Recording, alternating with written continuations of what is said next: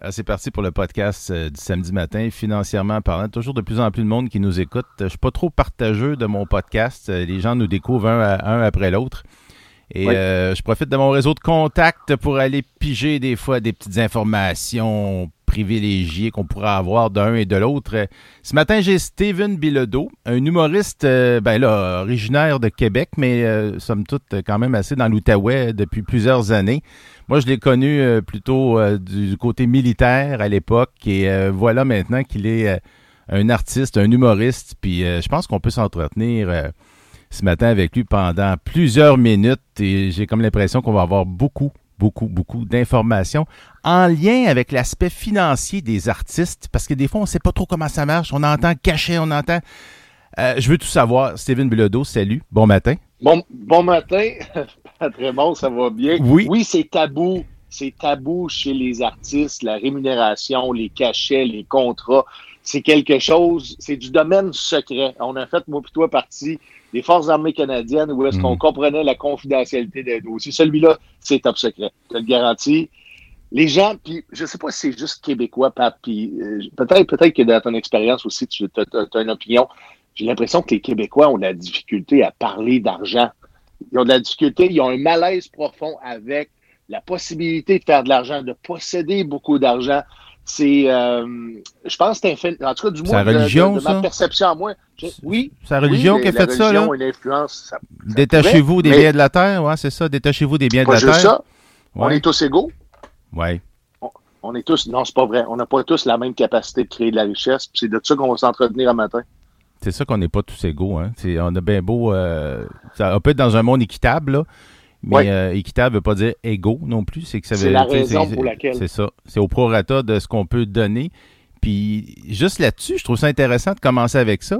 C'est parce qu'on on se compare avec les réseaux sociaux, puis on dit comment ça, lui, il peut, puis moi, je peux pas. Puis après ça, tu as plein de coachs qui te disent ben tout est possible. Ouais, mais tout est possible selon ce que toi, si toi, c'est la peinture que tu aimes, et que là, tu décides de, faire comme ton, euh, ton ami qui est sur le stage puis qui fait des blagues, euh, c'est parce que, à quelque part, est-ce que tu penses qu'il faut être dans quelque chose qui nous anime de façon bien naturelle? tu vas peut-être me dire que tu étais un comique à 10 ans, puis à 15 ans, puis à 12 ans, puis à 8 ans, puis tu as juste euh, un petit peu plus raffiné cet aspect-là que tu avais déjà en dedans. Tu n'es pas devenu humoriste parce que tu t'es dit à, à 40 quelques années, tiens, moi, je veux devenir humoriste, je vais être drôle à partir de demain, je suis drôle. Tu étais déjà drôle, tu avais déjà tout ce qu'il fallait euh, pour, pour devenir éventuellement un humoriste. Puis tu vas nous conter un peu ta démarche aussi dans le processus, parce que tu as fait une carrière dans l'armée, tu l'as dit. Euh, mais qu'est-ce qui fait que tu es, allé vers humoriste? Tu as planifié ça, tu as pensé à ça, tu as dit un jour, tu l'as rêvé, tu l'as. Comment tu l'as chéri, ce, cet objectif-là? Oui. Je, je pense que avant de faire de l'argent, il faut se connaître. Parce que si on se connaît, on va avoir la possibilité de créer de la richesse avec nos forces et nos, compétences. Et ce qui est en partie, pas au complet, en partie inné. Tu l'as dit, faut que tu découvres où est-ce que tu as euh, des, des, aptitudes qui sont supérieures aux autres, ou du moins qui se démarquent pour être capable d'offrir quelque chose qui va solliciter l'intérêt des gens. Puis moi, j'ai choisi l'humour parce que dans ma vie, je, caressais ce rêve-là. ça, c'est une chose pour tout entrepreneur mais je voyais que j'avais des compétences. Je voyais que j'étais capable de faire rire. Puis là, je vais mettre de côté ce avec quoi je faisais rire durant ma carrière militaire, parce que ça a l'air qu'on n'a plus le droit de faire ça aujourd'hui. Ben, ça, a l'air que j'ai plus le droit d'enrober mes testicules autour de bazooka, montrer au gars que je suis capable de le tenir. Tu comprends-tu? Moi, ah personnellement, je pensais que l'affaire était dans le sac, mais au final, c'était une note. Tu comprends? C'est rendu restreint, hein?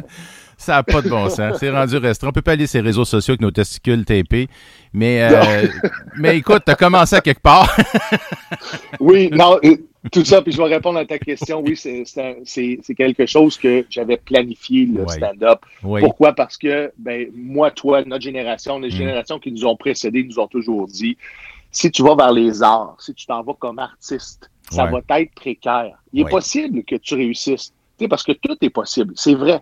Mais sache qu'il est possible que tu trimes dur, il est possible que tu manges du craft dinner souvent, il est possible que pour ta passion, tu sois obligé de faire d'énormes sacrifices, incluant la retraite, puis on va en parler, mhm. de par le fait que tu n'es pas aguerri Et, c'est difficile quand tu n'es pas, pas, pas, salarié, tu n'as pas un salaire, de tout de suite sortir avec un produit ou un service et être aguerri et avoir énormément de succès. Il y en a qui le font.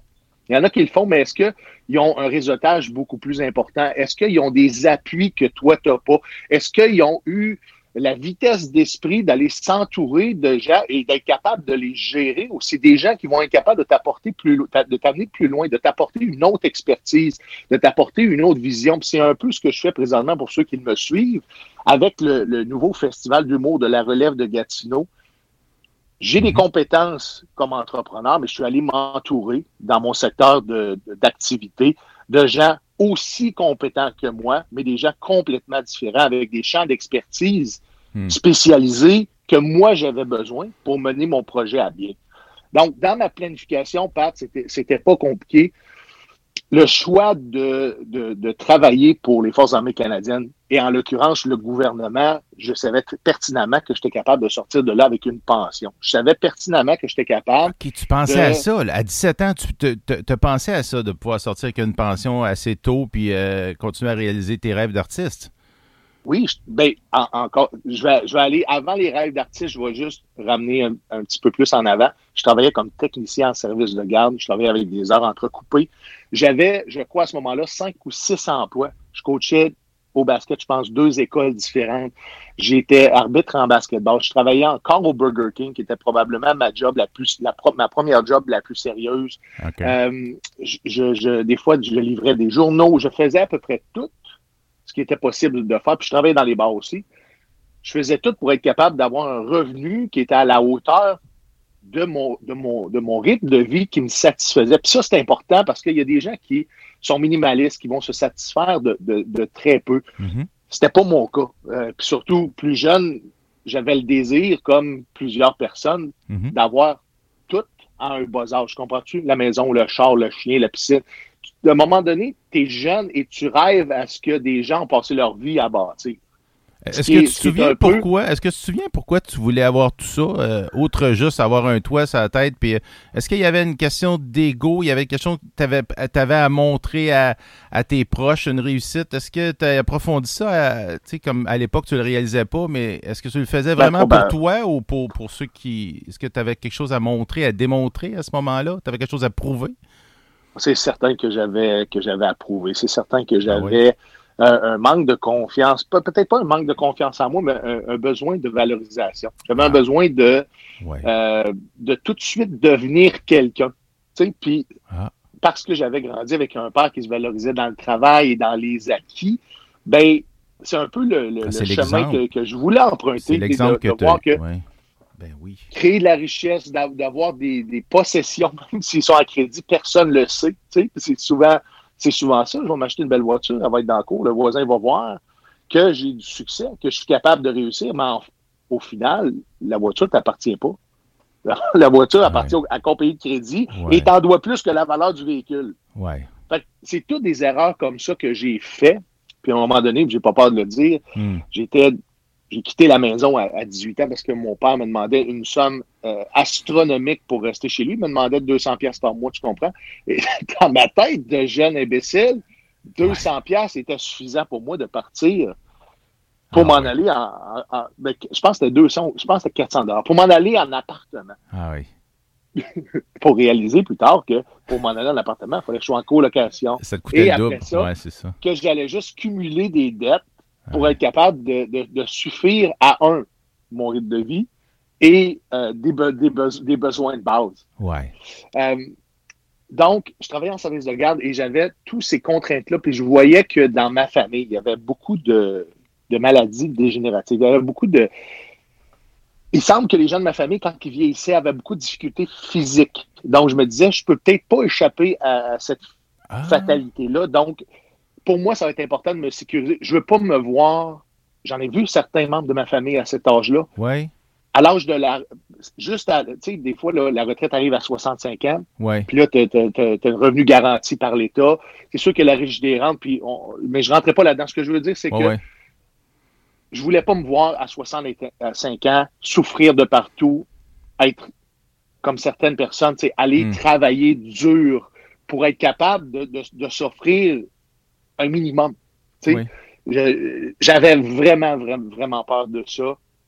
Donc, l'armée a été euh, a été une avenue dans mes intérêts, mais aussi une avenue de par la, pension. Hmm. C'est et j'ai été mitigé, euh, Pat, tu vas me comprendre parce que je, crois que j'avais la capacité de créer beaucoup plus de richesse dans ma carrière, mais j'ai fait le choix de la sécurité. Je savais que je m'en allais dans un emploi qui n'allait pas me rémunérer une fortune, hmm. Mais qui allait m'assurer une, paix, une tranquillité, puis j'allais pas souffrir d'anxiété financière dans le cours de ma vie parce que les choses avancent pas comme je veux. Puis je suis certain que je suis pas le seul qui, euh, s'est questionné comme ça. Tu sais, tu arrives à 40 ans, puis tu n'as pas encore accumulé suffisamment de RIER, tu n'as pas mm-hmm. encore, pas de fonds de pension, mm-hmm. tu regardes l'équité sur ta propriété, sur tes biens, et tu dis, il va en manquer. Mm-hmm. Il va en manquer, et ce stress-là peut te pogner, là, en plein milieu de ta vie, tu n'es pas encore rendu à la retraite, mm. mais ce stress-là va te suivre jusqu'à la retraite, jusqu'à temps que l'État t'offre une sécurité financière. Mm. Puis j'ai tellement de sensibilité envers les gens qui ont décidé, pour une raison ou pour une autre, de faire autre chose. Mais je suis après témoigner de, de, de moi, de, de, de, ce mm. que moi j'avais besoin. J'ai perdu ma mère en bas âge mon père travaillait beaucoup, était très peu à la maison. J'avais besoin de sécurité. J'avais besoin de. C'était, c'était pour moi l'enjeu numéro un. Avec, avec les, difficultés de santé qui pouvaient éventuellement euh, m'arriver à moi aussi. Oui, ben tu l'anticipais, ta, ta, génétique. Euh, d'ailleurs, euh, ta, santé physique en, ben, en ce moment même, à 40 quelques années, euh, tu es quand même parfois mal en point. Euh, on a parlé hors d'onde, pour, pas revenir en détail sur euh, comment va ton genou, ton cou, ton. Mais tu il reste qu'il y a, y a quand même une situation physique qui fait que en ce moment, est-ce que. Ben d'abord, je vais aller avec une question. Est-ce que ça te limite? de plus en plus? Limité, oui. oui, je suis limité pour créer de la richesse ah de façon physique. Oui, OK. On comprend? Encore une fois, on est à se connaître, donc, se connaître, c'est savoir c'est quoi ses capacités. Oui. Ses capacités aussi dans le temps. Mm-hmm. Puis aujourd'hui, physiquement, je suis hypothéqué. Je, souffre d'un syndrome post-traumatique aussi. Mais j'ai trouvé une façon de. Puis là, on n'est pas dans la création de richesse, mais vous comprenez ce que je veux dire? C'est le, chemin dans lequel euh, j'évoluais dans ma tête, c'est que c'est que je, me dirigeais vers une autre façon de pouvoir créer de la richesse que celle hmm. avec laquelle j'ai créé cette propre richesse-là que j'ai accumulée, donc de façon physique, à travailler très fort, à, faire à peu près tous les tâches possibles et inimaginables. Puis je vais vous expliquer un petit peu comment moi j'ai bâti mon portefeuille au travers des années. Mais à force de travail acharné, le, le corps est énormément sollicité. Aujourd'hui, je pourrais faire, je pourrais pas avoir le même modèle que j'avais quand j'étais plus jeune pour créer la richesse. Je vais le dire comme ça. OK.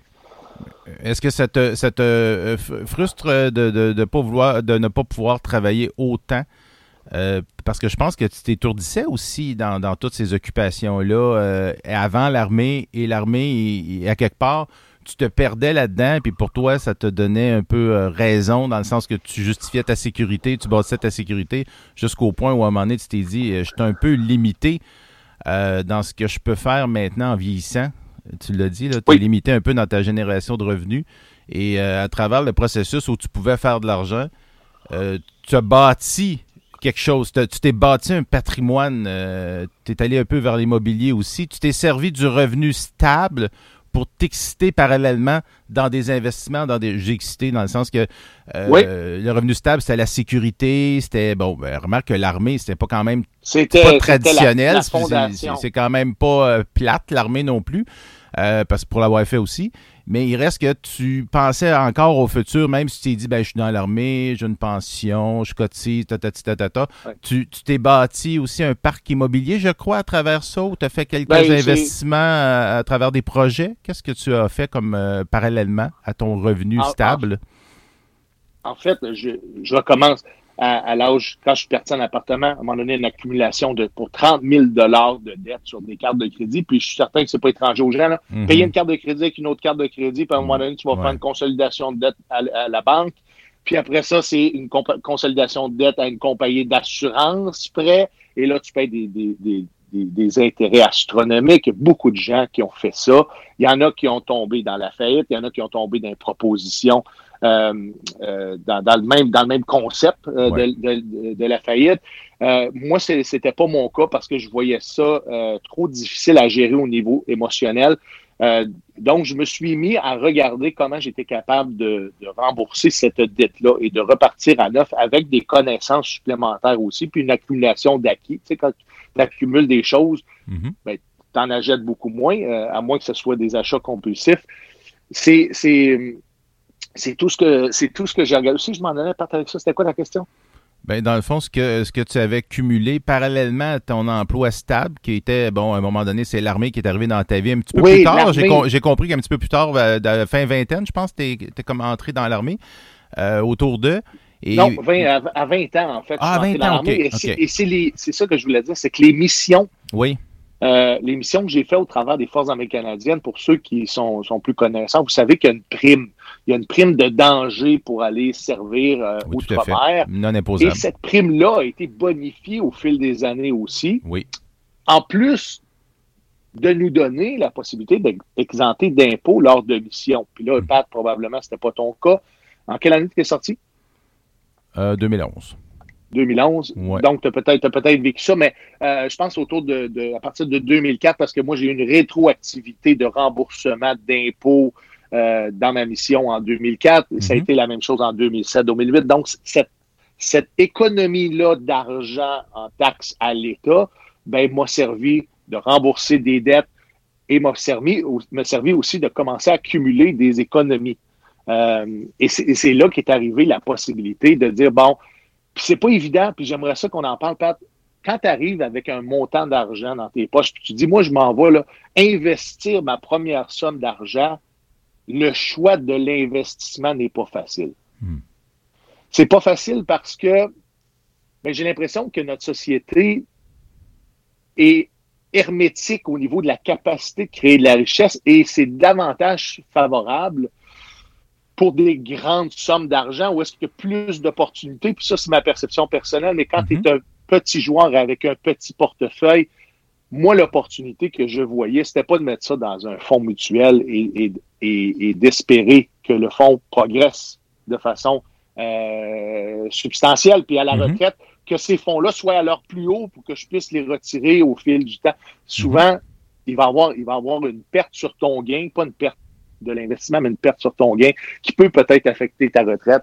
Donc, quand j'évaluais tout ça, l'immobilier était probablement, parce qu'il faut se mettre un toit sur la tête, mhm. était probablement ma meilleure avenue avec, à moi. Pourquoi? Parce que je me connaissais. Je reviens là-dedans. Mon mhm. père m'a montré comment faire des rénovations.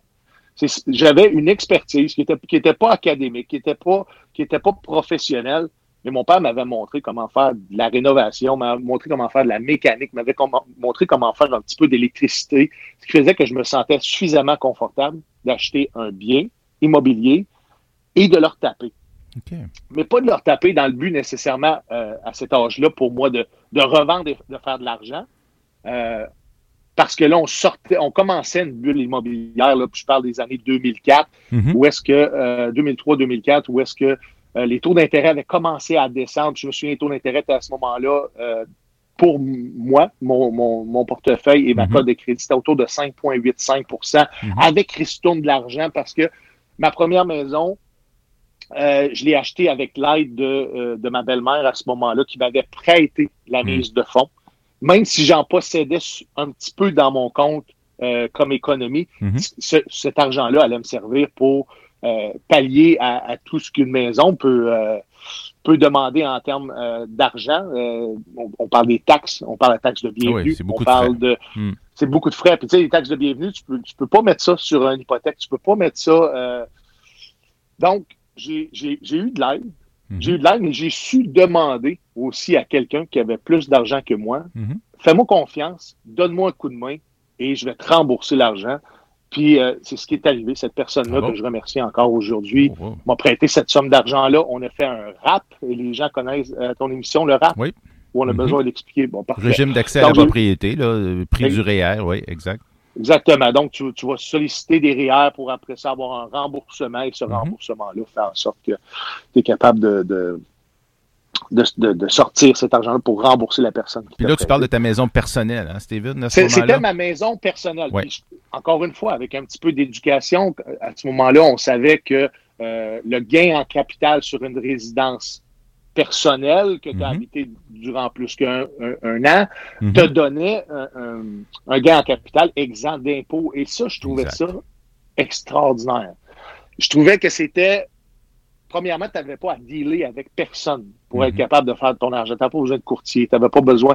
Tu avais juste besoin de, faire comme monsieur, madame, tout le monde, acheter une propriété, vivre dedans, puis la rénover ou ne pas la rénover, puis après ça, la revendre et tu encaisses le profit sans nécessairement redonner à l'État ton profit. Mm-hmm. Puis je pense que c'est important de connaître les règles fiscales et de les prendre à son avantage. Il y en a qui vont être frustrés de voir que des gens, souvent, ils vont dire Ah, c'est un crosseur. C'est pas un crosseur. Mm-hmm. Il va jouer avec les règles fiscales que l'État lui a imposées. Et mm-hmm. Puis, faut comprendre que plus on connaît les règles, plus on est capable aussi de naviguer à l'intérieur d'un projet lucratif ou, pas lucratif. Euh, c'est une expertise qu'il faut développer quand tu choisis aussi un domaine ou un autre. Si je m'en allais dans l'immobilier, il ben, fallait que je, connaisse les règles du jeu. Tout à fait. Euh, si, je veux être capable de, maîtriser euh, le outcome de ça. Donc, d'une première propriété que j'ai rénovée, que j'ai habitée, sans voir l'objectif de Hey, c'est un flip, on a tellement entendu ça, le, mot flip, hmm. mais c'est grosso modo ce que j'ai fait au fil du temps. J'achète une propriété.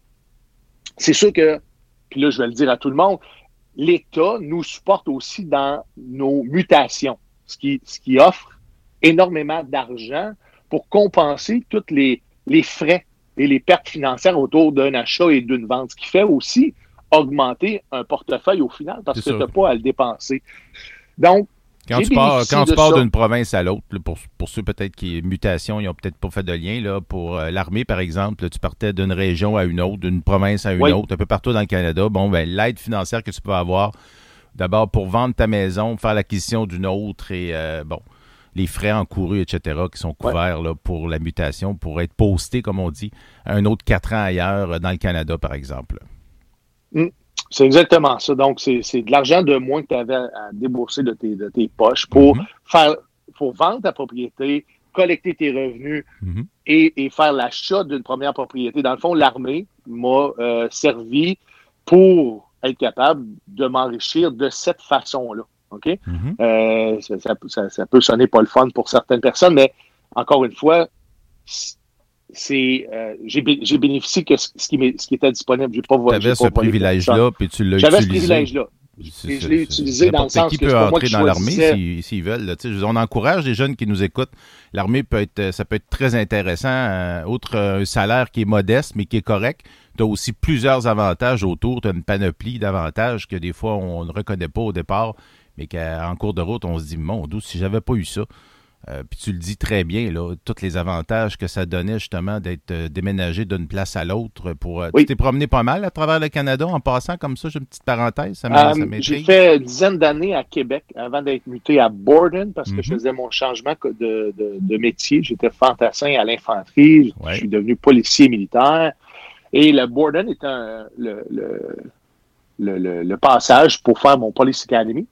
Oui. Euh, et après ça, ben, étant donné que j'étais francophone euh, mm-hmm. et on avait besoin de francophones, on m'a envoyé à Bagotville faire mon junior MP.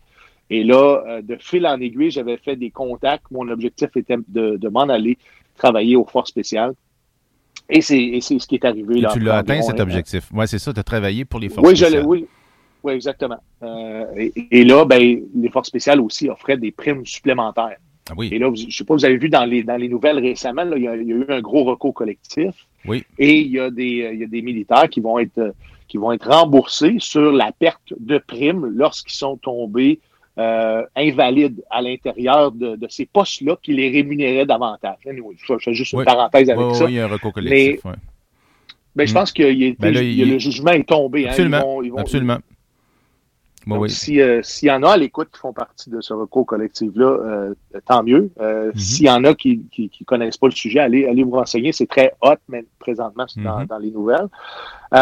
donc, de fil en aiguille, rénover des propriétés mhm. et aussi lorsqu'arrivait la vente, de mettre en marché la propriété. Parce que des fois, on ne prend pas le temps de dire je m'en vais homestager ma propriété, je m'en vais la mettre attrayante encore plus qu'elle est. Mhm. Donc, je vais mettre des efforts, je vais mettre de l'argent là-dedans, mais ça va générer un profit supplémentaire. Oui. Donc, j'étais, j'avais déjà une entreprise, si vous pouvez considérer, mettons, la, maison d'habitation comme une entreprise, mais j'allais la mettre encore plus belle pour être capable de vendre cette entreprise-là mhm. plus cher. Sans, fourrer personne, parce que euh, c'est le marché. Euh, exact. Tu ne forces pas personne à acheter une propriété, mais si tu es capable d'y mettre le produit encore plus alléchant, et si c'est un principe de, marketing assez simple, mais, ben là, tu risques, tu risques d'avoir une offre beaucoup plus grande. Oui. Et euh, ben c'est un petit peu comme ça que, je me suis donné le, pouvoir de l'argent. Et après ça, ben, tu amorces des meilleures relations aussi avec l'institution financière. C'est parce que quand tu possèdes un petit peu d'argent, ben, tu ne payes pas de frais bancaires, mais plus que ça, quand tu en possèdes davantage, tu es invité aussi à dealer avec des spécialistes en affaires qui n'ont rien à voir avec ce qui est offert à monsieur, madame, tout le monde en avant.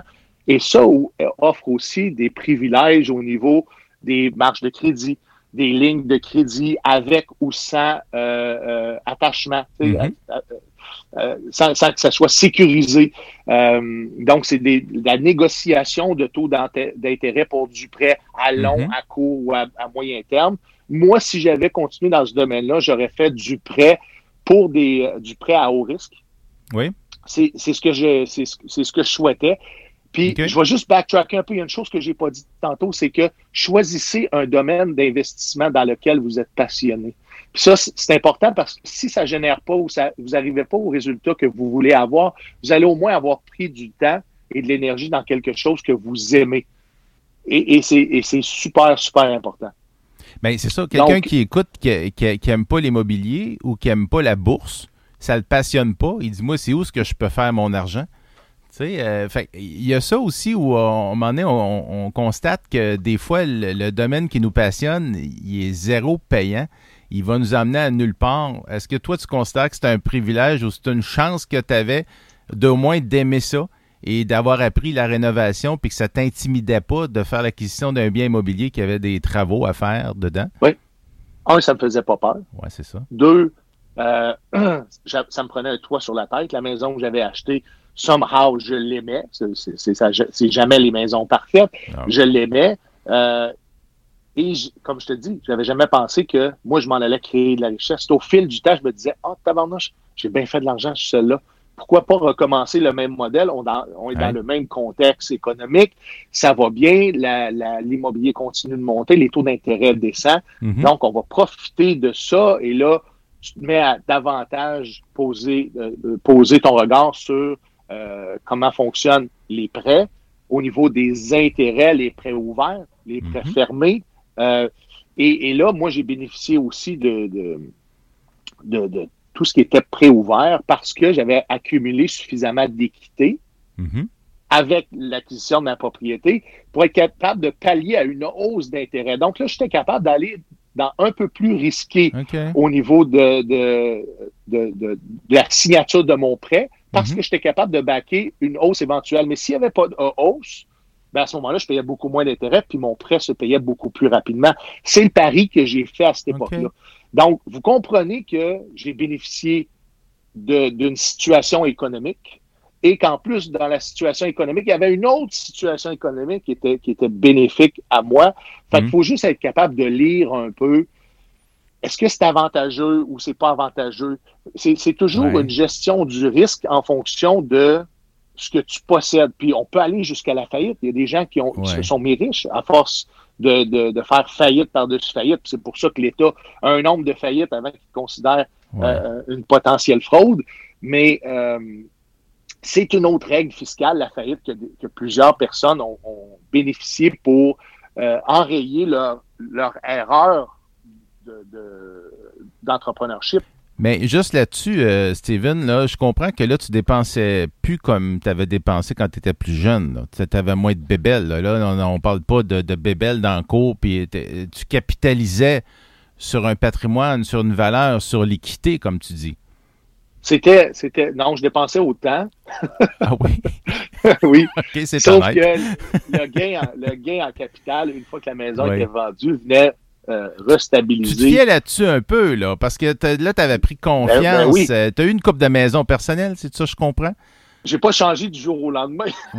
Non, c'est ça. oui. T'aimais encore J'ai les eu, belles, j'ai les eu belles quelques, choses. Ouais. quelques propriétés. Euh, euh, le, le plus loin que je me, j'en ai possédé deux en même temps. Euh, deux dans la ville d'Ottawa. qui est tu on, on comprend là quelqu'un que, que c'est, c'est qui qui le disait, c'est euh, Luc, euh, Luc Poirier cette semaine. Il dit quand même tu, tu posséderais 30 portes dans Mhm. Hochelaga Maisonneuve, ça remplacera jamais deux pas euh, Oui. dans Outremont oui, Tu j'ai entendu. c'est un peu euh, un, peu ça que je voulais je voulais parce que j'avais déjà beaucoup dealé avec aussi des euh, des locataires qui avaient peu de choses peu de choses à perdre et en entreprise si tu vas vers de la clientèle qui a moins d'argent de la Mm. clientèle qui, qui est précaire tu vas avoir toi comme comme euh, comme entrepreneur à gérer ça aussi et Hmm. le risque est beaucoup plus important. Donc, euh, c'est un peu le, le- le chemin que j'ai fait au travers de, de, de- de ma vie. Ben, puis, ben, l'homme, le plus riche, l'homme le plus riche actuellement au monde euh, vend à des milliardaires. Hein, monsieur, euh, comment il s'appelle, Oui. non, de, de Louis Vuitton et compagnie, là, moi, Deschanton et euh, l'autre la patente. Oui, on a eu un nouveau, hein, Ben, plus ben, riche, c'est ça. euh, et voilà, et voilà. Tu dis, qu'est-ce qu'il a fait pour être le plus riche? Ben, il vend à des milliardaires, euh, à des millionnaires, multimillionnaires. Euh, donc là, toi, tu visais une certaine classe. là, ben, c'est un parallèle qui est boiteux que je fais, mais juste montrer Ouais. un peu l'idée, c'est que tu n'avais pas justement des logements dans, dans peu importe le secteur, on ne veut pas nommer de secteur ciblé qui que ce soit, Ouais. mais dans le fond, tu étais dans un domaine de choix. Tu, tu- louais à des gens qui avaient les moyens de. Tu avais, des, des locataires à ce moment-là qui étaient capables de, de- de s'en permettre, là, qui faisaient des bons Ben, C'était des revenus complémentaires. Mhm. Euh, Pour toi, c'est souvent, j'allais complémentaire. louer, j'allais, j'allais louer une partie de, de la maison. Mhm. Euh, souvent, ça va, c'est le sous-sol. Et ce revenu complémentaire-là, ben, il t'offre un revenu supplémentaire. OK, je comprends. Donc, tu louais le sous-sol. C'était pas comme quand tu avais, comme avais deux maisons, tu n'avais pas de maison que tu oui, louais? oui, ben, Ouais, c'est je, ça. je- louais un condo et j'habitais la maison ou j'habitais le condo et je louais la maison. Mais si j'habitais la maison, il est possible que je louais le sous-sol également. Qui Ah faisait un ouais, revenu ok. d'appoint Tu capitalisais, tu capitalisais tout ce que tu pouvais. euh, Louer le cabanon, peut-être, louer la une un partie du peu, pas, je, je louais pas mon bicycle, je louais pas, je louais pas mon aspirateur. Tu sais, il Ouais, ouais, jusque-là. Non, non, non, non. Mais, euh, non, non. Mais t'as le sens de l'argent, Steven. T'as le sens de l'argent. Malgré que t'avais, tu te sembles dire que tu avais un rythme de vie quand même assez élevé, là, les belles choses Oui. et tout ça, là, tu regardais pas trop la, la dépense, comme on dit. Tu n'étais pas un cheapette. Mais euh, en même temps, tu es, travaillant, puis tu te faisais confiance, puis tu savais sur quoi tu t'accotais aussi. Puis, euh, J'avais comment- les capacités Ben, exact. physiques, physiques. J'avais les capacités physiques. Aujourd'hui, Ouais. je pourrais pas recommencer le même modèle. Il faudrait que je, je, je Ouais. réapprenne à voir. C'est ce que je fais, c'est ce que je découvre. T'es-tu en, train de dire, en train de dire euh, aux jeunes de, de- d'en profiter pour ben, travailler plus, capitaliser plus, appelez ça comme vous voulez. Là, je parle pas de travailler au pic et appel, mais de, de faire tout ce qu'il y a à faire au moment où vous avez des capacités physiques, parce qu'à 45 ans, ou je me souviens plus quel âge que tu as exactement, tu es autour de ça. euh, Ouais, 44. T'as 44. Euh, Ouais. Ça se peut que là, tu puisses plus euh, générer des revenus dont tu euh, as déjà eu besoin, mais que là, tu peux plus générer autant de revenus. Fait que le rythme, à un moment donné, il faut qu'il ralentisse. Il faut que tu compenses par d'autres choses. Puis tu me diras peut-être Ouais. qu'en vieillissant, on a peut-être moins besoin d'acheter pour se prouver, puis on a plus besoin d'être bien et heureux. Mais en même temps, je comprends que dans les faits, tu aimerais ça être capable de faire encore plus d'argent, puis que là, à un moment donné, tu t'es... euh, comment dire... Il a fallu que je change mon modèle. t'es ralenti par la- par la santé, tu été obligé de changer ton, ton modèle euh, de, de- de richesse. Puis on peut en arriver justement à ton nouveau modèle qui est en cours de route. Euh, tu as pris ta retraite de l'armée et tu es allé vers l'humour. Puis l'humour, euh, on peut penser euh, qu'un tel est millionnaire, un tel est millionnaire, un tel est millionnaire, mais l'humour, là, mettons, sur 500 humoristes, il y a 3-4 millionnaires. C'est un peu comme Ouais. les YouTubeurs. Là. Sur euh, 2000 YouTubeurs, il y en a trois qui, euh, qui font de l'argent. Euh, c'est beaucoup d'appelés, peu d'élus pour euh, Ouais. gagner sa vie euh, dans, dans l'humour. Est-ce que ça peut être payant, l'humour? Est-ce que c'est payant, l'humour, en commençant? Y a-t-il quelque chose à faire avec ça? On peut vivre de l'humour en débutant.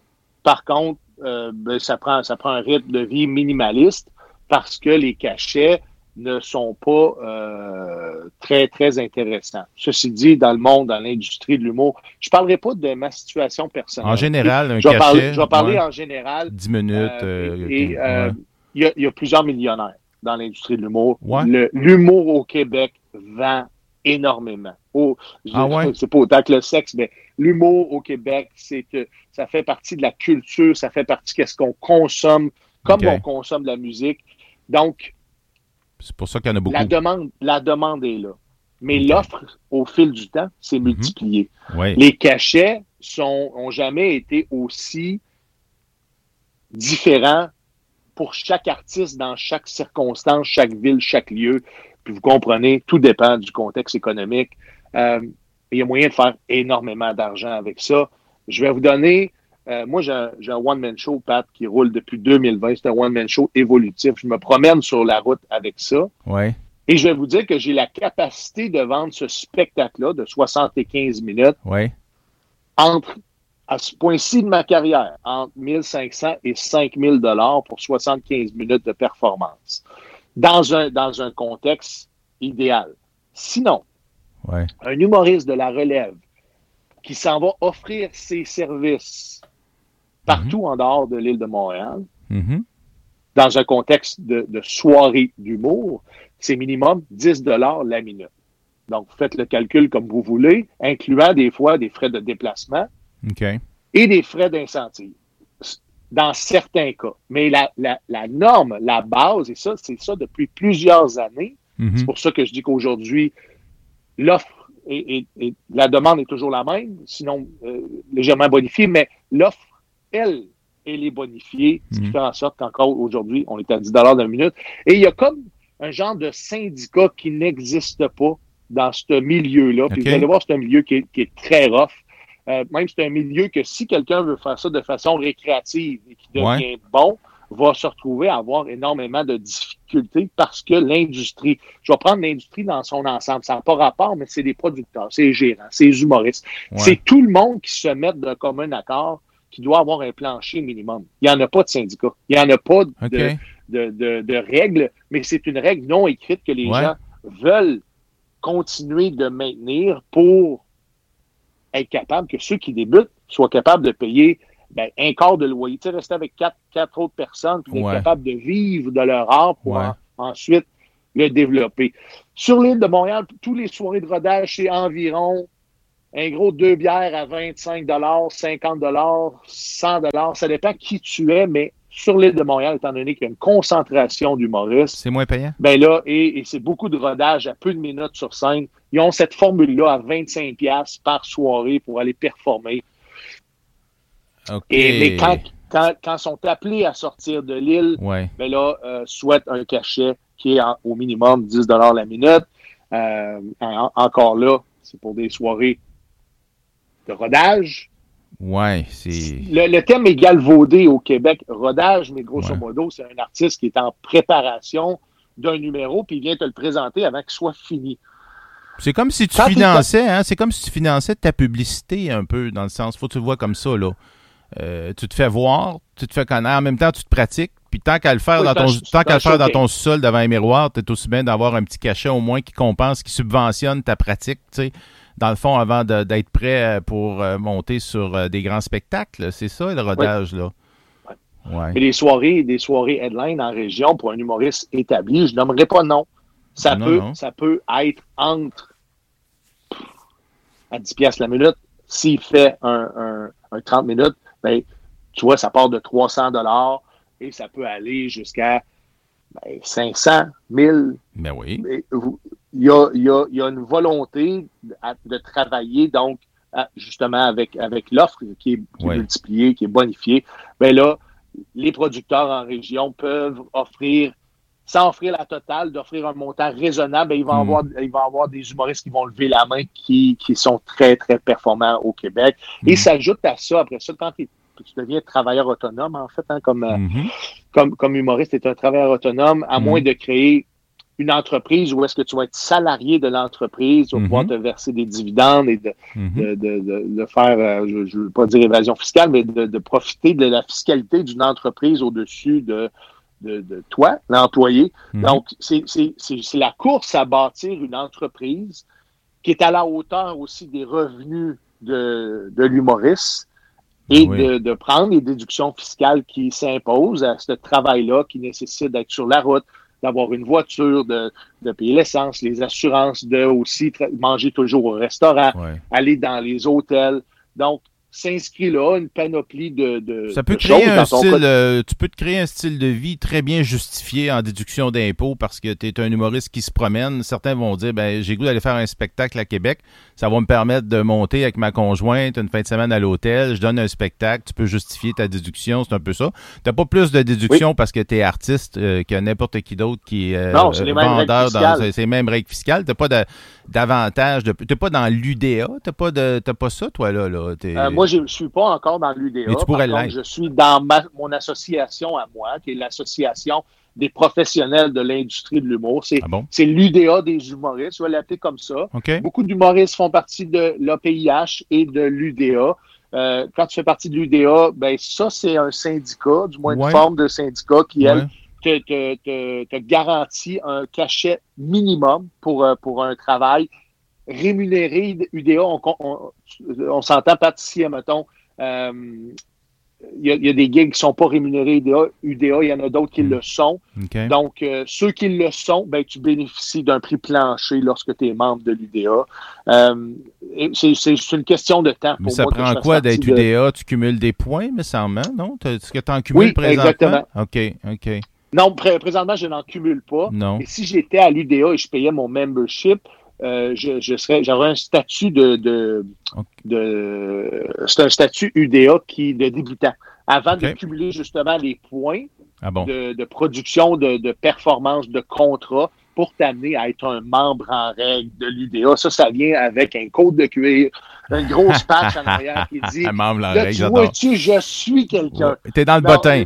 C'est pas, ça, c'est, le ça, c'est pour être dans le bottin, là. Ça, c'est le bottin de, de, de la moyenne de revenus, c'est 7000 par année, là. Les gens dans le bottin de l'UDA, on entend ça souvent. Euh, Ouais. Il y a Ben, beaucoup. il y a beaucoup de gens qui, qui- qui vivent de subventions aussi, que dans Bon. l'année, ils ont des projets subventionnés qui vont, cou- qui vont couvrir le, ouais. leurs années avec ça. Toi, t'en as pas de ça, toi. T'as, pas, de t'as ça. pas de ça. T'as pas de subven- Toi, toi, Moi, dans je le, ouais, là, tu Quand je veux pas te t'amuses. parler euh, de, de ma fiscalité? Non, non, tu non, non, mais tu t'amuses sur les planches, mais tu as aussi un, un plancher, tu sais, pour faire un, un mauvais jeu de mots, mais tu as un plancher euh, financier. Bon, tu as fait ta, ta carrière dans l'armée, t'as- t'as- Oui. on présume tu as une retraite de l'armée de ton service, etc. Fait que là, toi, s'il y a une semaine où euh, tu manges tes bas, puis tu es allé faire un spectacle, puis tu as fini à moins 200 dollars, ben à quelque part, tu au moins t'as de l'argent qui rentre man- pour manger quand même tout le temps. Euh, donc, faut le voir, faut le voir comme un start-up. Hein. Tu sais, au Ouais, début, hein. tu vas perdre de l'argent dans l'ouverture d'une entreprise, puis c'est ça. Puis ta mise en marché va te coûter de l'argent. C'est la même, la même formule que j'ai utilisée pour moi comme, comme humoriste pour, euh, pour être capable de me placer en Mhm. marché. Il y a beaucoup d'artistes qui aimeront pas ça, entendre ça, mais on est un produit comme artiste. Oui. Et qu- quand on se co- considère comme un produit, bon, on est capable davantage de développer ce produit-là Mm. dans, dans, dans, le- dans le marché économique dans lequel on est. Euh, et toute ma vie, ça c'est un parallèle que je voulais. Toute ma vie, j'ai, j'étais dans l'armée. Mhm. Ben, toute ma vie, j'ai été 20 ans dans l'armée, Mhm. mais je me suis jamais juste défini comme soldat. Je me suis dit, si ça fonctionne pas, puis encore là, c'est mon manque de sécurité qui m'a, qui m'a fait aller là, Ouais. euh, du, fait, du fait que j'étais instable euh, euh, comme, comme, comme enfant. ouais.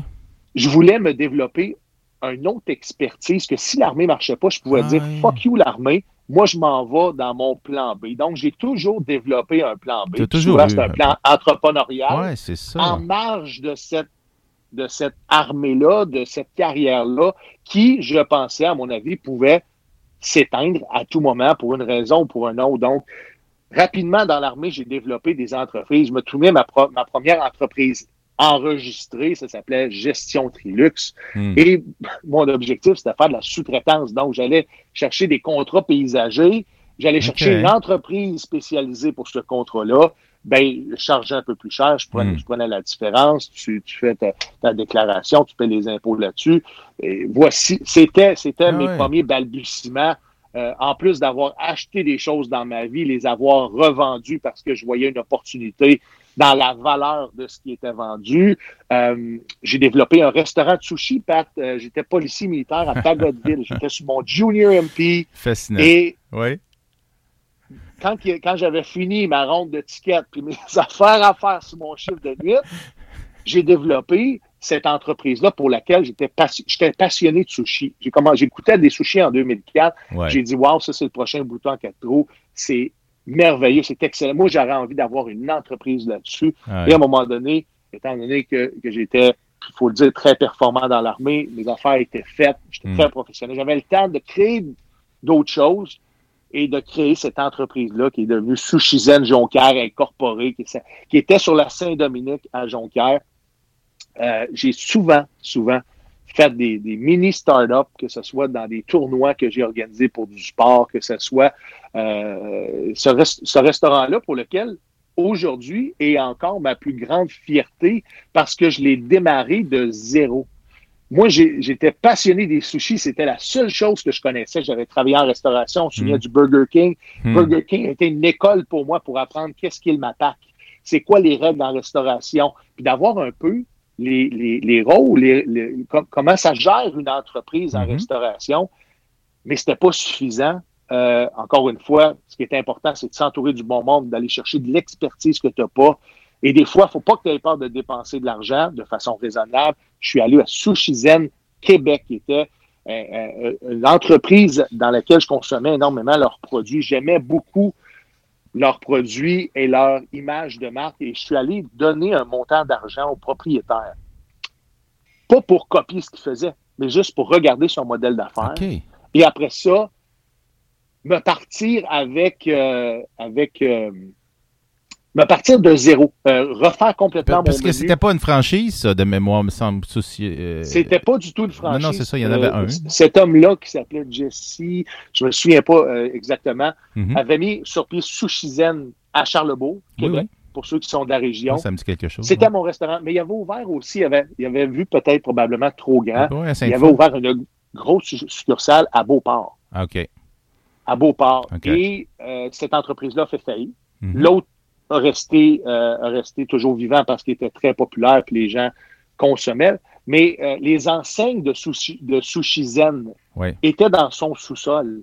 Et moi, je lui ai proposé de fonder Sushizen Jonquière Incorporé, qui allait être complètement indépendant de Sushizen Québec, mais qu'ensemble, on allait pouvoir rayonner davantage ben et de quasiment faire souvent, c'est dans les apparences, hein, de démontrer que c'est une franchise établie, et c'était pas ça du tout. J'avais acheté les bannières du restaurant qui avait été. J'avais acheté le branding, hein? C'est le branding était bon. Ben oui. Oui, j'avais acheté le branding sans royauté parce que ben, je faisais faire je faisais face à un échec financier qui, pouvait être bénéfique pour moi. Donc, la hmm. bannière, tu sais, quand on fait des bannières de rue, ça peut, ça peut coûter une fortune. Ah ben oui. Donc, j'avais inclus ça dans mon deal, d'aller dans sa cuisine, d'aller voir comment il fonctionnait, c'était qui ses fournisseurs, parce que les fournisseurs est la clé aussi de, de, la restauration. Quand les fournisseurs te coupent la chance de, de, de s'apprivoiser chez eux, c'est terminé. C'est provisionné. Oui, oui, non, c'est ça. Exact, exact. surtout, puis on peut parler après ça de monopole puis des autres entreprises qui essaient de te faire mourir dans tes premières, euh, dans tes premières semaines parce que tu leur enlèves un, ah, morceau ça de la Ça, c'est tough. Hein, la, compétition n'est pas toujours euh, aussi zen que le nom de, le nom de ton restaurant. Là. Non, non, c'est ça. Est-ce que tu avais beaucoup de as beaucoup de gens de Revenu Canada qui venaient euh, du centre fiscal de Jonquière, qui venaient manger des sushis chez vous? Ça te faisait des, bons contacts? Sûrement, sûrement. Non, c'était pas ça. C'était vraiment la difficulté était avec. Ouais, ouais. Le, sushi était, devenait populaire. Même si au Saguenay, euh, il y en a qui auraient préféré des sushis au caribou. Là. Mais ce que je veux dire, c'est qu'il y avait une éducation à faire. Il y avait très peu de sushis, mais les entreprises qui en avaient qui n'était ah pas spécialisé en, en sushi, ah me voyait comme une menace.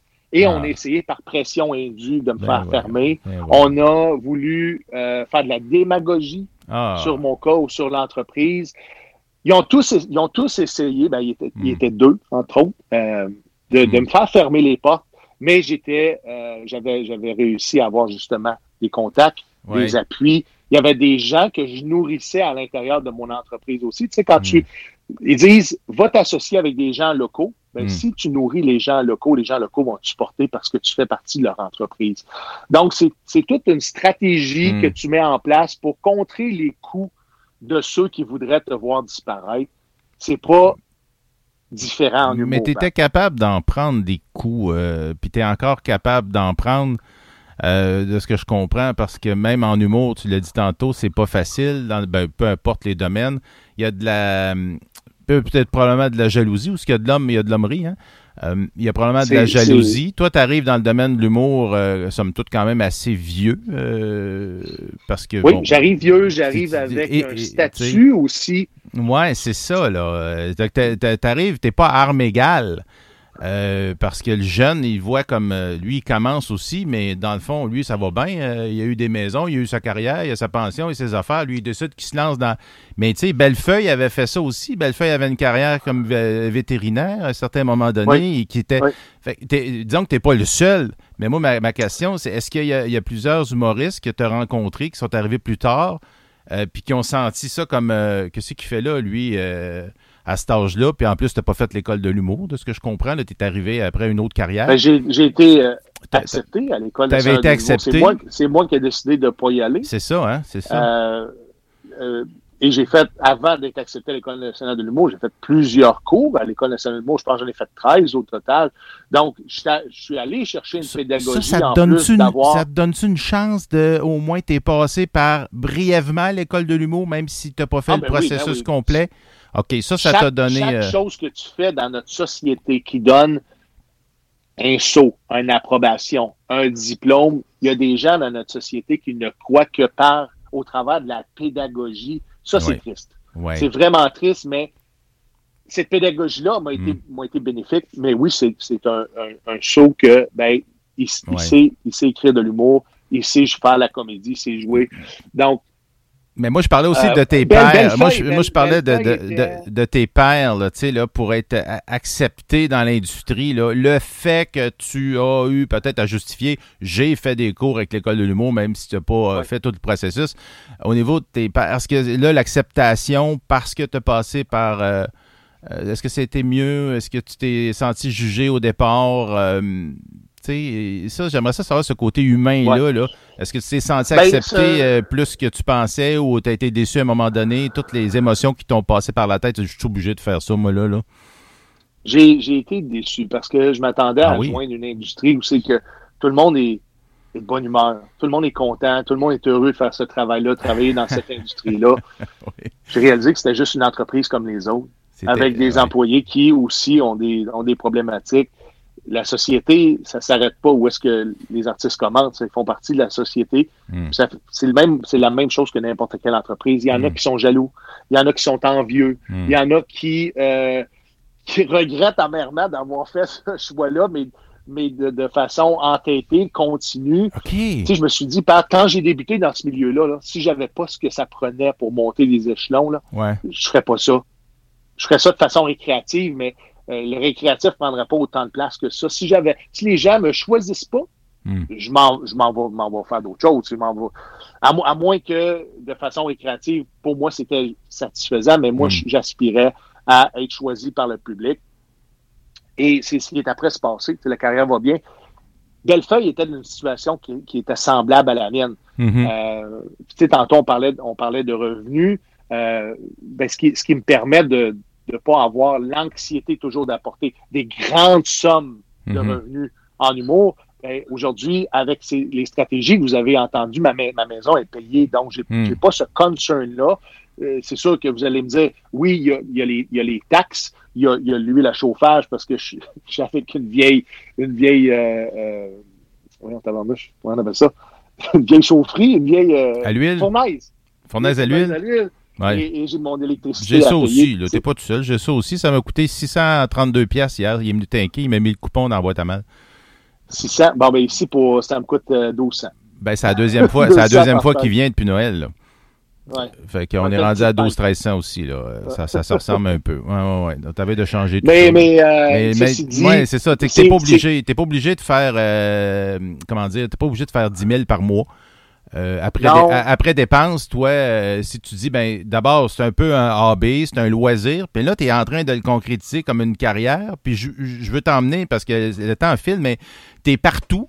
Euh, maintenant, tu donnes, des- il y a un volet conférence, je regarde sur ton site, tu sais, des conférences, tu du coaching, du, puis on, on t'entend bien dans l'entrevue là, que tu as de quoi à dire, tu as du bagou. Là. J'aurais pu avoir juste une, une ou deux questions pour une correct pour faire une heure. Là. Euh, non, mais sérieux. dire que je c'est- parle trop? ben, non, pas du tout. C'est, ben non, c'est encore plus facile pour moi dans ce temps-là. Mais, euh, mais c'est intéressant aussi. C'est que là, Oui. tout ça t'emmène à. Tu as quelque chose à dire aussi à, à 44 ans, à, à des jeunes, des jeunes qui veulent soit devenir humoriste, artiste, peu importe, ou même des jeunes qui veulent se lancer dans n'importe quoi d'autre. Euh, c'est un message universel que tu dis. C'est qu'on comprend que tu as été, je fais un petit wrap-up, là, mais tu as été très, très, très travaillant, même si tu as un rythme de vie, tu dépenses des belles choses, puis tout ça. Moi, je pense que tu ressembles à pas mal de monde. je suis déséquilibré, on peut dire Puis que je suis déséquilibré, déséquilibré, aussi. je, suis- t'étais- je suis un worka- workaholic, je, je travaille trop. Oui, mais opportuniste aussi. Tu es très opportuniste dans le bon sens du mot, c'est pas péjoratif. Tu as, Ouais, ouais. profité de ce que tu étais allumé sur. tu avais une intelligence euh, financière. Tu l'avais, cette, euh, cette littératie-là aussi. Tu connaissais. Ouais, euh, mon papa, c'est ton père Mon papa qui. C'est ça, c'est ton père euh, qui avait la bosse des affaires. Il t'a transmis ça. En même temps, on comprend que tu t'es égaré un peu dans certains biens, dans certains trucs, parce qu'il y avait peut-être un côté émotionnel, des fois un petit vide que tu voulais combler. Là, je fais un Ah, ben peu oui. psy de moi-même. Et il y a des gens euh, qui se posent la question est-ce que tu as eu des enfants, mariage, as le côté familial, le côté, euh, comment on dit, euh, tu vois, Pat, ça fait partie de l'équation. t'en es où, toi, J'ai là-dedans? décidé dans la vie de ne pas avoir d'enfants. Je sentais pas le besoin d'avoir des enfants à moi. Tu l'as Euh, décidé. J'étais très heureux avec les enfants qui étaient autour de moi. Oui. Les enfants qui, avec lesquels, parce que j'ai j'ai Tu travaillé, travaillé en service de garde, tu travaillé. ouais, Oui. de 12 à 18 ans. Je travaillais aussi en loisirs. Du coach euh, euh, pour les basketball. euh, Camado ben et, oui. et la ville. Donc, les enfants ont toujours fait ma- partie de ma vie. OK. Et je savais très bien que par les, les enfants empruntés, j'allais combler ce besoin-là de d'émerveillement au travers de Mhm. comment un enfant se développe. Je ne sentais pas le besoin d'avoir l'amour inconditionnel d'un enfant. Euh, je l'ai cherché au travers des femmes de ma vie, euh, Oui. ce, besoin-là. Donc, vous savez à quel point ça coûte cher avoir des enfants. Ben, j'ai pas eu euh, à, à- à dépenser de l'argent. J'aime pas ça dire ça, ça sonne, ça sonne euh, péjoratif, mais investir. Ouais, j'aime mieux investir. sauvé 200 000. Investir d'argent dans des. Oui, par enfant, par enfant. Donc, donc, faut comprendre ma situation. Ouais, ouais, Elle est particulière et faut regarder dans nos propres situations comment tirer profit financièrement euh, de, de, de nos investissements, mais aussi de, de notre Mm. temps et de notre énergie, parce que notre temps et notre énergie, des fois, dans un projet, au départ, ne peut pas valoir rien. Mais une fois que le projet est bâti, là, il y a une valeur. Donc, il ne faut pas Mm. nécessairement toujours regarder. Aujourd'hui, je travaille, ça va-tu me donner quelque Mm. chose? Ben non, aujourd'hui, ça ne te donne rien. Mais Toi, tu regardes pas, demain- euh, tu regardes pas, euh, tu y vas un peu avec euh, ce qui te passionne en dedans, et, et en même temps, tu as de la logique puis tu as de l'émotion. Fait que tu as pas mal, t'as parle, pas mal tout décidé, tu as tout structuré comment tu allais bâtir ta vie. On dirait que tu as quasiment tout décidé ça comme un scénario de film. Puis d'un autre côté, à chaque fois que tu as dit ouais à quelque chose, il y avait l'émotion, il y avait du feeling. Tu as les deux, tu as le feeling de l'artiste qui sent que oui, il faut que tu dises ouais à ce projet-là parce que ça va t'emmener à d'autres choses. On dirait que tu vois tout le temps l'autre porte qui va s'ouvrir, qui va s'ouvrir, qui va s'ouvrir. Euh, je sais que tu es partout là, dans l'Outaouais, euh, euh, la télé, la radio, tu as, mis plein de liens, là, dont certains que j'ai pu entendre. Tu commences à être connu pas mal là-bas. Et, et un peu partout à Mhm. travers le Québec. Dans l'industrie, tu es connu aussi, tu es établi. On te vu avec Mike Ward, euh, je dis ça au passage comme ça, c'est très bien pour toi. Euh, on te vu avec Mike Ward euh, au Centre Bell devant 20 000 personnes. Euh, Ouais. c'est pour ceux qui chercheront ses réseaux sociaux, Steven Bilodeau Ouais, mais- avec euh, Mike Ward. Écoute, moi, je trouve que c'est c'était une pub. Mais, mais encore là, c'est- t'as un été- un opportuniste. Tu as créé un stunt parce que tu n'avais pas été invité officiellement sur, sur le panel. On comprend que Non, mais je l'ai planifié. Tu l'as planifié, tu t'es, tu t'es quand même. Puis tout ça, tu avais en tête que. Puis en même temps, tu pas dit ça, ça va. Ça, ça va être payant, ça. Non, c'est que tu voulais créer quelque chose. On dirait que tu aimes ça faire des petites explosions, faire un, un lien avec l'armée, mais tu aimes ça faire Oui. des, des- des feux d'artifice. On va dire ça plus comme ça, c'est plus positif.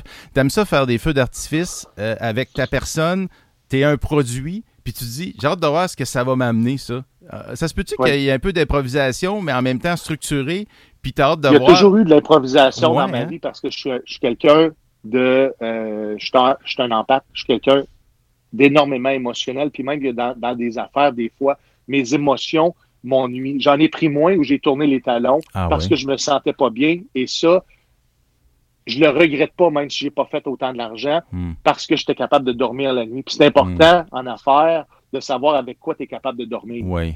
J'aurais jamais été capable d'être un criminel, Pat, parce que je le sais que la nuit, j'aurais pas été capable de dormir. Est-ce que cette vie-là est enivrante puis elle, m'a intéressé? Oui. Ouais. sur papier, vous comprenez? Mais jamais j'aurais été là, jamais j'aurais fait quelque chose parce que j'aurais nuit à ma qualité de vie. Puis c'est important de prendre ça en considération aussi quand que tu veux démarrer une entreprise. Combien d'heures de sommeil tu as besoin? As-tu vraiment besoin? Est-ce que de travailler énormément, c'est quelque hmm. chose qui va faire que ça va t'amener en bas plutôt que t'élever. Puis hmm. moi, de travailler beaucoup, ben, ça m'élève plutôt que, que me descendre.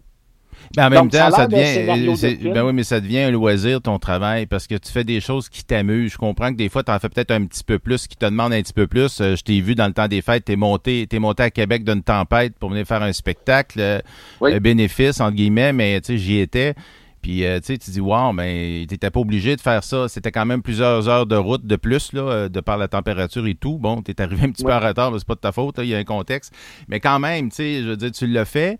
Euh, bon, à, travers ça, t'aimes faire l'humour, ça c'est correct, mais probablement qu'il y a plein d'affaires auto que t'aimes moins mais les contraintes font que tu les acceptes parce qu'à quelque part, ce que tu aimes, c'est de faire de l'impact. Là, je comprends que ton résumé de vie, toi, là, c'est de faire de l'impact, faire des feux d'artifice, faire la différence, bien dormir le soir parce que tu as fait de l'impact positif euh, chez les gens et tout ça.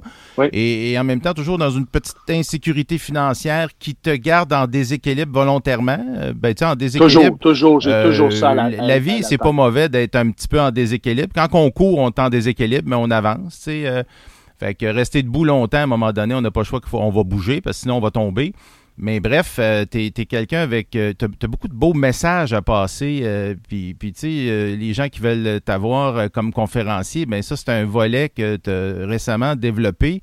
Puis moi, je, réitère là-dessus, c'est que c'est très c'est pertinent ce que tu as, as, à dire à des jeunes.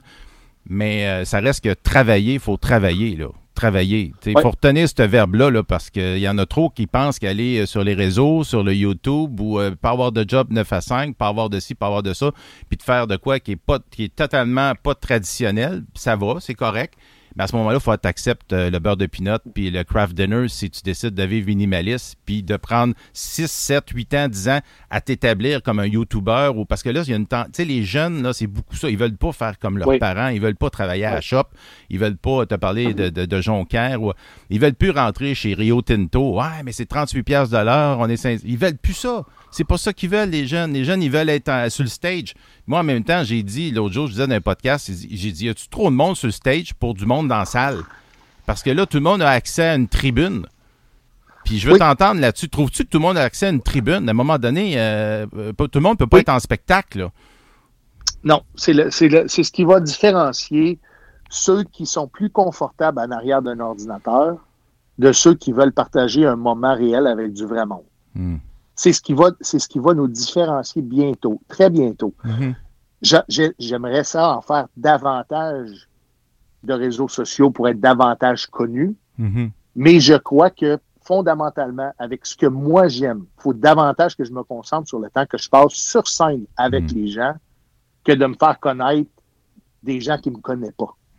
Tu sais, le bouche-oreille, c'est fort. Pourquoi? Parce qu'il y a de l'émotion aussi en arrière de la communication. Un vidéo, on le sait, est beaucoup plus payant qu'un message écrit. Pourquoi? Parce qu'il y a de l'émotion. Positif, négatif, la personne peut, se planter si les gens voient que les gens veulent, ça aujourd'hui, veulent du vrai. On veut du vrai. Et je pense que c'est ce que j'ai à offrir aux gens. Les gens qui me voient, qui m'écoutent, qui m'entendent, qui partagent ma vie, voient que je suis quelqu'un de vrai. What you see is what you get. C'est ça qui est important. Moi, j'ai envie de vivre de cette façon-là. Je ne ferai pas le bonheur de tout le monde. Ça va me faire mal. Hmm. Ça va être difficile.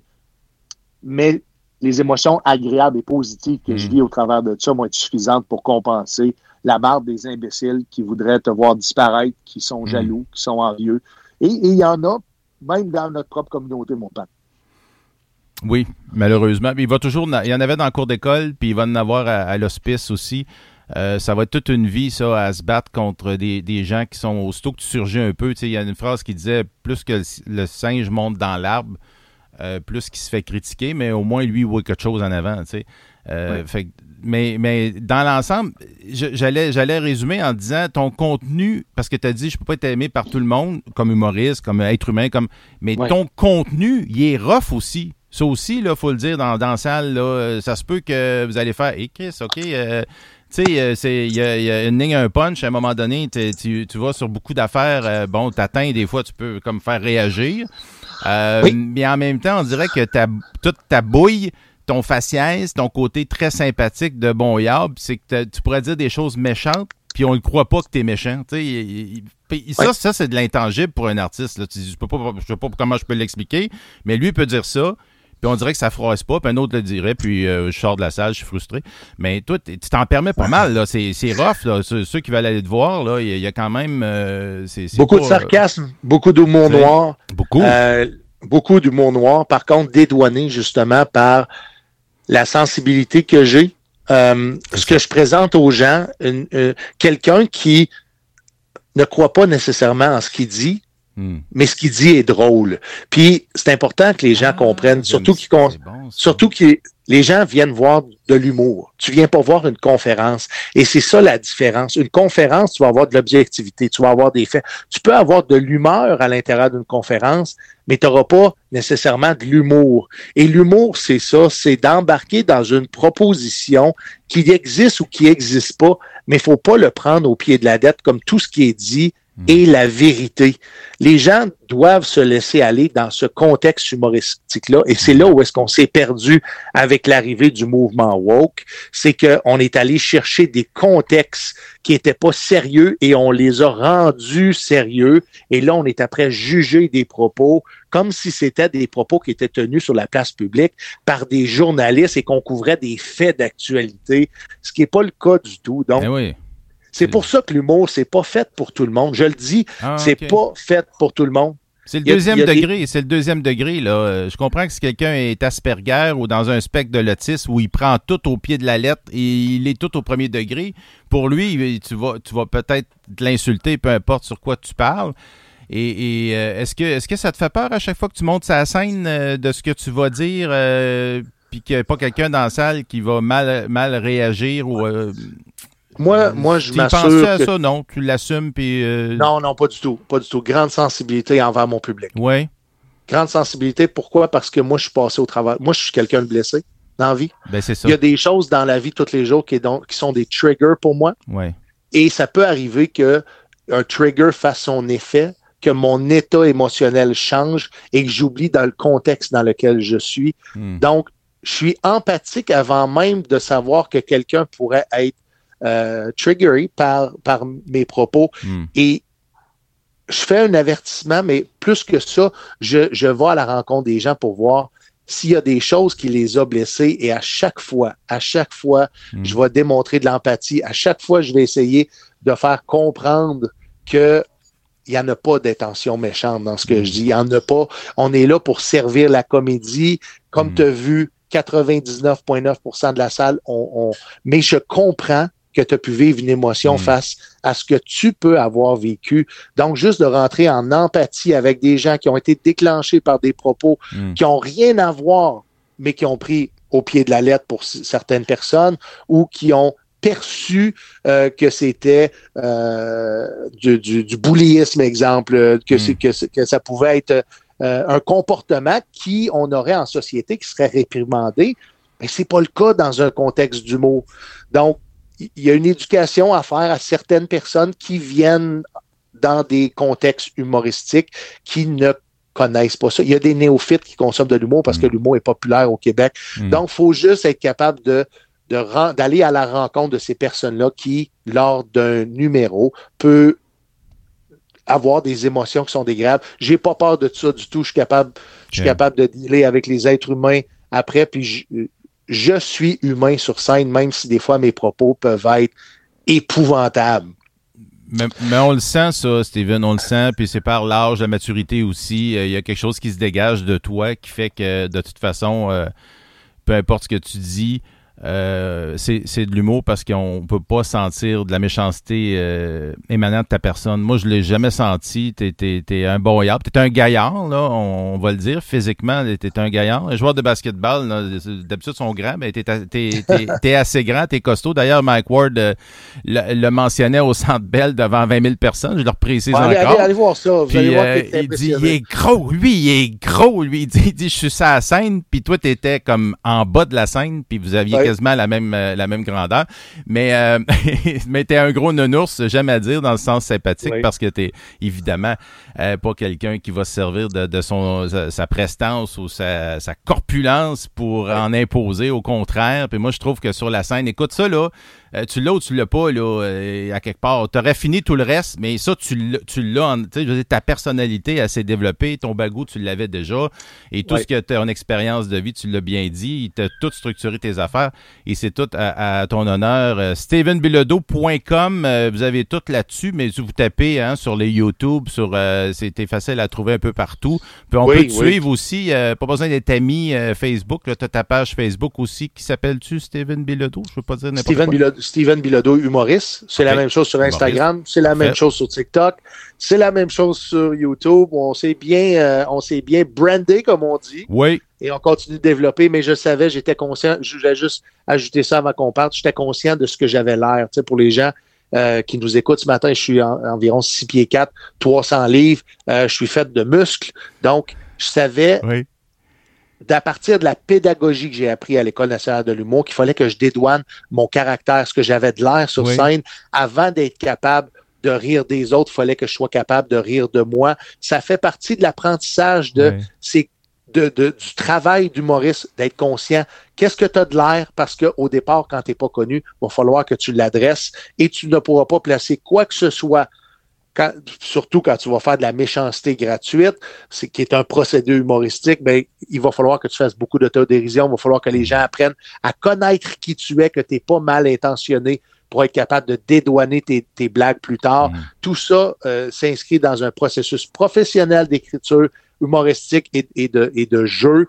Euh, ça s'est pas fait en claquant des doigts. C'est pas juste parce que j'avais de l'expérience en improvisation, hmm. mais il y a une pédagogie en arrière de ce métier-là. C'est un métier à part entière. Je l'adore. Je suis sur mon expat euh, et, et j'ai hâte d'aller rencontrer tout le Québec au complet. Wow. Parce que c'est une question d'être connu du grand public dans mon cas à partir de là. Je sais que c'est vraiment juste une question qu'on me donne la chance de faire des grandes scènes, d'aller à la télévision pour être capable d'exploser comme les François Bellefeuille, comme les Christine Morancy. J'attends mon retour. Euh, je ne fais pas le pied de grue parce que j'ai plein de projets. Euh, je, travaille plein de partenariats.